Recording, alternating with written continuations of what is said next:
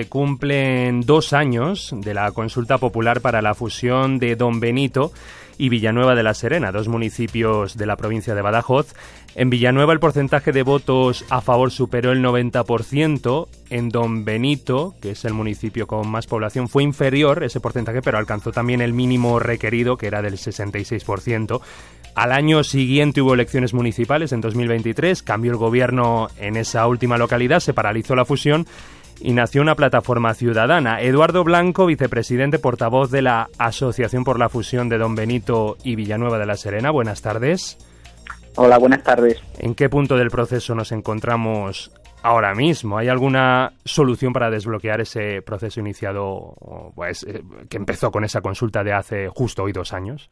Bien, pues como tú mismo has dicho, la situación eh, que tenemos ahora mismo es una situación de paralización la solución que ahora mismo nos ofrecen los políticos, que al fin y al cabo son quienes tienen que llevar este proceso adelante, es que el Partido Popular firmó junto con siempre Don Benito, los partidos que ahora están gobernando, que ellos gobernarían como alcalde el tercer y el cuarto año. Y bien, ellos dicen que en este tercer y cuarto año se retomarán las labores para la fusión y quieren hacer una nueva consulta.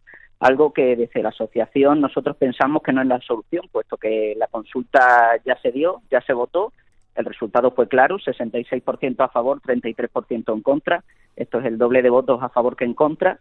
Y esta consulta fue refrendada primero a nivel judicial y hace poco tiempo por el actual equipo de gobierno de la ciudad de Don Benito. Por lo tanto, pensamos que lo que deberían de hacer es respetar lo votado. Hmm. De los ciudadanos que estaban llamados a votar, ¿cuál fue el porcentaje de, de votantes? Pues fue cerca de un 50% de los votantes. ¿Y creen desde su asociación que esa consulta se va a llevar finalmente a cabo, se va a repetir? Bien, nosotros creemos que no debería repetirse porque, como bien digo, la consulta ya se dio y, hmm. en este país eh, la ley no permite votar varias veces lo mismo y votar hasta que salga lo que uno quiere. Lo cierto es que esa consulta, como digo, refrendada por la ley, ahí está nosotros estamos luchando porque no tenga que repetirse y desde luego que se atienda a lo que el pueblo votó. ¿Qué argumentos defienden para, eh, para estar a favor de, de la fusión de, de, los dos municipios?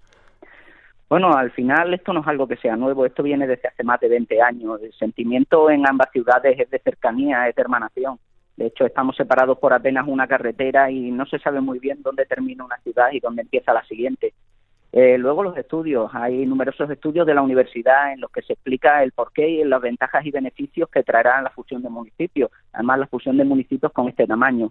Inmediatamente simplemente el acceso a, a mayor cantidad de fondos del Estado y de la Unión Europea, puesto que hay una frontera que son los 50.000 habitantes que una vez se superan hacen que vayan muchos más fondos a este tipo de municipios.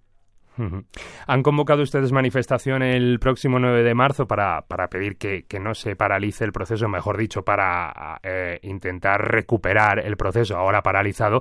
Desde el Partido Popular se han desmarcado aludiendo eh, insultos por parte de personas afines a ese proceso. ¿Qué, ¿Qué tienen que decir a estas acusaciones?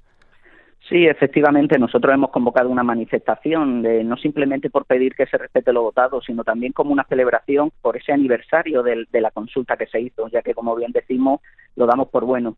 El Partido Popular hace mucho tiempo que intenta desmarcarse de todo lo que tiene que ver con la fusión. Según dicen algunos, es porque su pacto con el Partido Siempre Don Benito les obliga a esto. Nosotros creemos que es una excusa. Los partidos saben que bien pueden encontrarse por la calle a veces con situaciones incómodas, con situaciones que no que no serían las que deben de dar de darse, pero eso no representa el sentir de la gente y el Partido Popular no puede escudarse en que unos insultos representan un 66% de la población.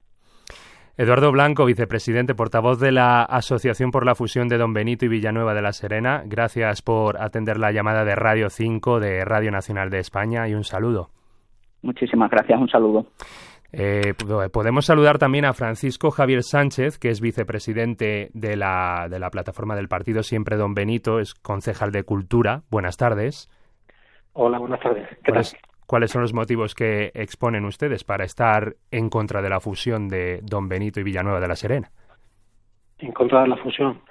Bueno, pues analizamos todo lo que nos proponían nuestros políticos y empezamos a ver que todo lo que nos contaban era mentira, eh, y había muchos inconvenientes. La primera mentira precisamente era esa, nos decían ausencia total de inconvenientes, todos son ventajas y, en realidad, bueno, pues nos daban una lista de 10 ventajas que la mayoría eran absurdas o eran falsas.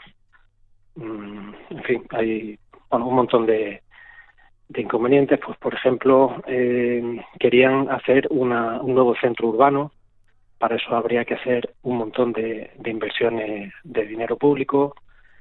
Eh, bueno, nos prometían eh, cosas que ya teníamos, como que íbamos a ser un polo económico, que íbamos a mantener las fiestas patronales, que no se iban a aumentar los impuestos. Para ellos una ventaja era que no se fuesen a aumentar los impuestos que dicho por un político ya suena sospechoso, pero eso para ellos era una de las diez ventajas que, nos prometían. Y, bueno, y fundamentalmente, pues, pues eso, no veíamos las ventajas y veíamos muchos inconvenientes. ¿Y qué le diría a quienes puedan pensar que no se está respetando lo que decidió una mayoría en 2022? Eh, dos tercios de los votantes que apostaron por, por esa fusión hace dos años. Bueno, en el 2022 lo primero, dos tercios es 66,66%. Eh, esa era el, eh, la mayoría cualificada que, se nos había anunciado. Y, y, luego, por escrito, en un acuerdo de gobierno, en, un acuerdo plenario, se fijó por escrito que eh, la fusión prosperaría si se alcanzaba el voto favorable del 66% de los participantes.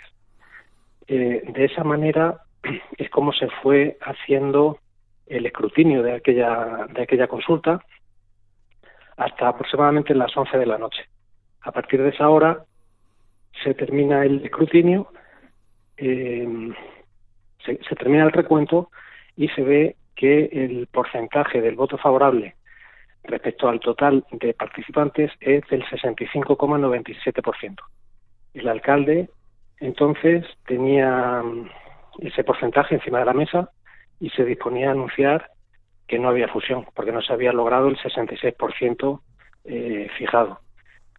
A partir de ahí se cae la red, empiezan unas reuniones a puerta cerrada y eh, se decide cambiar el criterio del escrutinio. Eh, de forma que se restan del total, del total de participantes, se restan los votos nulos.